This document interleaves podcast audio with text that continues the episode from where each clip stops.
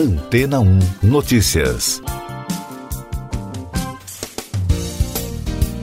Bom dia! Uma reportagem da Reuters desta semana destaca uma nova tecnologia desenvolvida por pesquisadores israelenses que utiliza energia solar de forma barata e produz energia no período noturno. A novidade é apontada como um grande passo nos esforços para o mundo se livrar dos combustíveis poluentes e evitar uma catástrofe climática. No kibbutz Yael, localizado no extremo sul do país, durante o dia, o excesso de energia dos painéis solares aciona um sistema onde a água é usada para condensar ar em tanques subterrâneos e após o pôr do sol, o ar é liberado para alimentar uma turbina e gerar eletricidade. O sistema foi desenvolvido pela Ogwind Energy, uma empresa negociada em Tel Aviv com valor de mercado de 1 bilhão e 200 milhões de shekels, o equivalente a 386 milhões de dólares. Segundo a empresa, ao contrário das plataformas acima do solo que trabalham com ar condensado e requerem um terreno significativo, o produto desenvolvido, um tanque de aço com um revestimento de polímero especial, pode ser colocado diretamente na fonte de energia com um custo muito menor.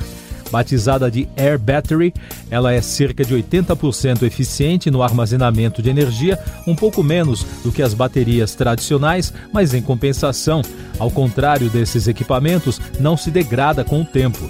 Em entrevista ao portal de notícias, o presidente executivo da Allwind diz que o preço está atualmente no mesmo nível das baterias de íon de lítio e que vai cair no próximo ano para menos de 200 dólares à medida que chegarem mais clientes. A empresa já arrecadou 60 milhões de dólares de investidores institucionais. E no Brasil, com a recente regulamentação da chamada hibridização dos sistemas de energia, as usinas solares flutuantes passaram a ser mais exploradas. Isso porque, com a aprovação da Agência Nacional de Energia Elétrica, ANEEL, as hidrelétricas vão poder investir em uma ou mais formas de geração de energia. As novas regras, que entram em vigor no dia 3 de janeiro, beneficiam as empresas que investem no setor. E, segundo expectativas, a ação é considerada um grande avanço que deverá ajudar a reverter o quadro de crise hídrica. De acordo com um recente estudo publicado pela Michigan State University, no caso do Brasil, a associação das hidrelétricas a outras fontes de energia poderá aumentar a capacidade do país em até 17,3%. Nas usinas flutuantes, as placas fotovoltaicas instaladas sobre os espelhos d'água em represas, lagos ou lagoas compõem a base da estrutura. Assim, a geração hídrica, que alia o sol à água, aumenta a capacidade de geração das usinas hidrelétricas a partir da fusão das duas tecnologias. Além disso, as estruturas ainda limitam evaporação em 70% na área coberta e inibem a proliferação de algas. E daqui a pouco você vai ouvir no podcast Antena 1 Notícias. Sobe para 11 o número de mortos pelas chuvas na Bahia. Marcelo Queiroga afirma que o site do Ministério da Saúde sofreu segundo ataque hacker. Câmara aprova texto base do Marco Legal das Ferrovias. As chuvas intensas que atingiram o estado da Bahia deixaram 11 mortos e 267 feridos, segundo a Defesa Civil. No total, 220.297 pessoas foram atingidas pelos temporais e 51 cidades decretaram situação de emergência. O governo federal autorizou a ajuda de tropas do Exército no resgate e realocação de pessoas desabrigadas pelas enchentes e inundações. O ministro da Saúde, Marcelo Queiroga, disse que a pasta sofreu um segundo ataque hacker entre o final de domingo e a segunda-feira. A princípio, a informação não foi confirmada pelo governo, mas o ministro admitiu a ação na noite de ontem em Brasília. De acordo com Queiroga, o ministério atuou ao longo do dia para recuperar sistemas internos. A invasão deve adiar a normalização do sistema do Conect SUS, prevista para ocorrer nesta terça-feira. A Câmara dos Deputados aprovou em votação simbólica, ou seja, pela maioria dos deputados em plenário, o texto base do projeto de lei que institui o Marco Legal das Ferrovias. Os parlamentares ainda precisam analisar as sugestões de alteração no texto principal. O objetivo da proposta é atrair investimentos privados para o setor. O projeto permite a exploração pelos modelos de concessão e de autorização. Essas e outras notícias você ouve aqui na Antena 1. Oferecimento Água Rocha Branca. Eu sou João Carlos Santana e você está ouvindo o podcast Antena 1 Notícias. A Agência Nacional de Saúde Suplementar suspendeu temporariamente a venda de 12 planos de saúde que tiveram muitas reclamações no terceiro trimestre deste ano relacionadas à cobertura assistencial. A suspensão começa a valer na próxima sexta-feira, dia 17, e vale até que as operadoras apresentem melhora no atendimento dos clientes. Mais informações da Covid no Brasil. A Advocacia Geral da União protocolou uma petição no Supremo Tribunal Federal para que sejam flexibilizadas as exigências para a entrada de viajantes brasileiros ou estrangeiros que moram no Brasil. No documento, o ministro Bruno Bianco pede esclarecimentos e uma correção de supostos erros materiais sobre a decisão do ministro Luiz Roberto Barroso. A Agência Nacional de Vigilância Sanitária notificou todos os postos de fronteira para que seja exigido o comprovante de vacinação para os viajantes que chegam ao país. A medida atende à determinação do STF. Segundo a agência, a decisão teve efeito imediato e, por isso, exige avaliações pontuais, especialmente em relação aos passageiros que já estavam em deslocamento no momento em que a decisão foi emitida. Sem informações de nove estados devido ao ataque hacker no Ministério da Saúde, o país registrou na segunda-feira 39 mortes por Covid-19 e soma agora 616.980 óbitos desde o início da crise de saúde. Os números mostram que a média móvel de mortes nos últimos sete dias ficou em 170, com tendência de queda. Em casos confirmados, o Brasil soma mais de 22 milhões e 100 mil, com mais de 1.800 diagnósticos em 24 horas. E o número de pessoas que completaram o esquema vacinal contra a Covid já passa de 139 milhões e meio, o que representa 65,41% da população. No Reino Unido, as autoridades confirmaram a primeira morte conhecida por Covid-19 relacionada à variante Omicron do coronavírus, segundo informou o primeiro-ministro Boris Johnson. Em uma visita a uma clínica de vacinação em Londres, o político disse ainda que, infelizmente, a Omicron está gerando hospitalizações. E uma pesquisa realizada por cientistas da Universidade de Oxford analisou o impacto da Omicron nas vacinas da Pfizer BioNTech e AstraZeneca.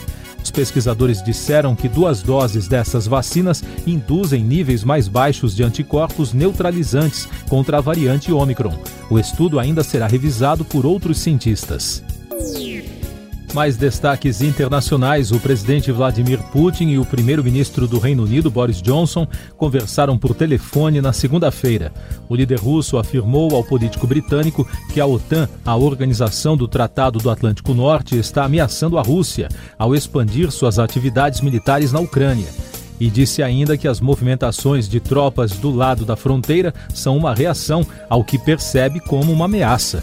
Já o governo britânico informou que Boris Johnson reiterou o comprometimento do Reino Unido com a soberania e integridade territorial da Ucrânia e que qualquer ação desestabilizadora terá graves consequências.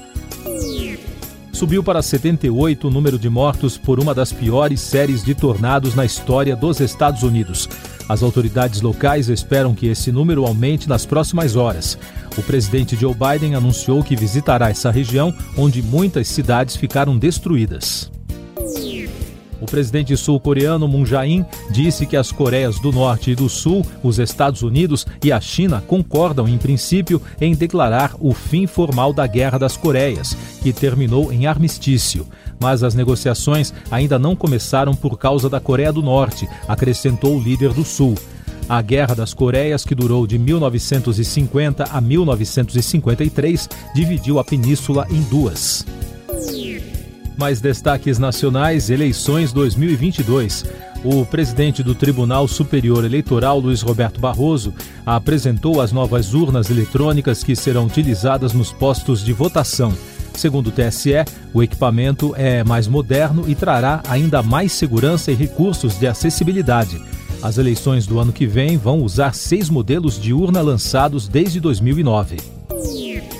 Uma operação da Polícia Federal e do Conselho Administrativo de Defesa Econômica, o CAD, realizada na segunda-feira, investiga a suspeita de irregularidades em licitações e a formação de cartel entre empresas que atuam no mercado hospitalar.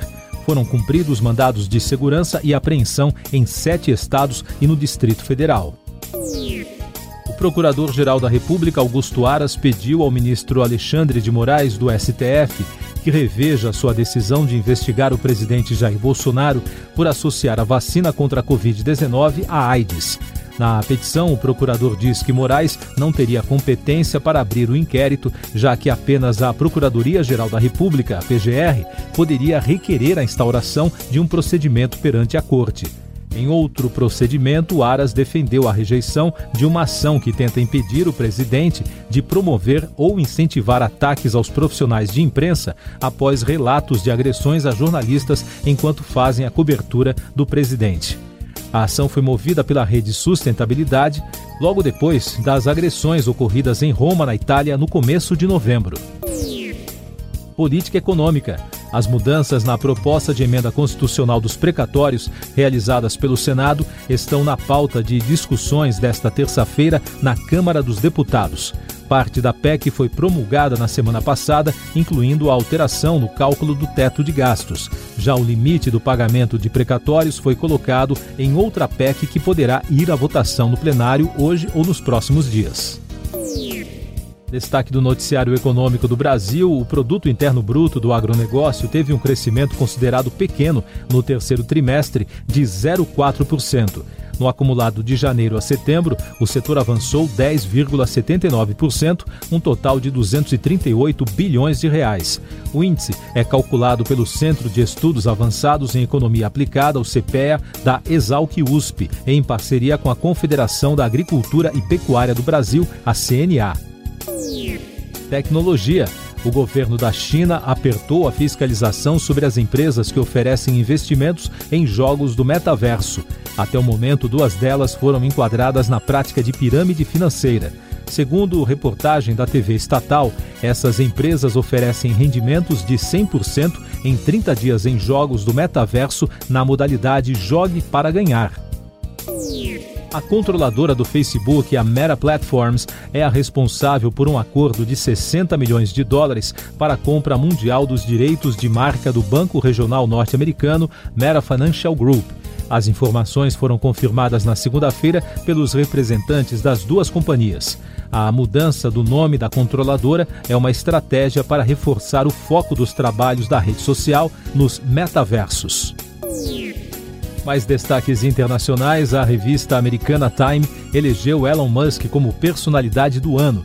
O bilionário CEO da fabricante de carros elétricos Tesla e fundador da empresa SpaceX foi reconhecido pelos editores da publicação por suas empreitadas em viagens espaciais e novas tecnologias. Globo de Ouro.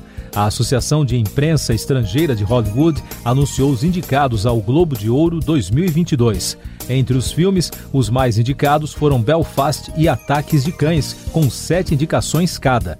A cerimônia acontece no dia 9 de janeiro nos Estados Unidos. Último destaque do podcast Antena 1 Notícias, edição desta terça-feira, 14 de dezembro. Pesquisadores brasileiros conseguiram isolar e cultivar a variante Ômicron do coronavírus. O trabalho foi realizado por cientistas do Instituto de Ciências Biomédicas da Universidade de São Paulo. A amostra analisada foi diagnosticada em um casal de brasileiros que moram na África do Sul e estavam a passeio no Brasil. A pesquisa permitirá avanços na detecção da variante em outras regiões do país e na avaliação da eficácia das vacinas no combate à variante. Siga nossos podcasts em antena1.com.br. Este foi o resumo das notícias que foram ao ar hoje na Antena 1.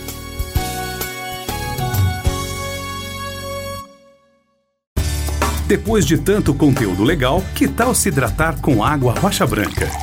O consumo regular de água durante o dia traz benefícios para a saúde, como, por exemplo, manter a pele bonita e hidratada. Rocha Branca, da fonte direto para a sua casa.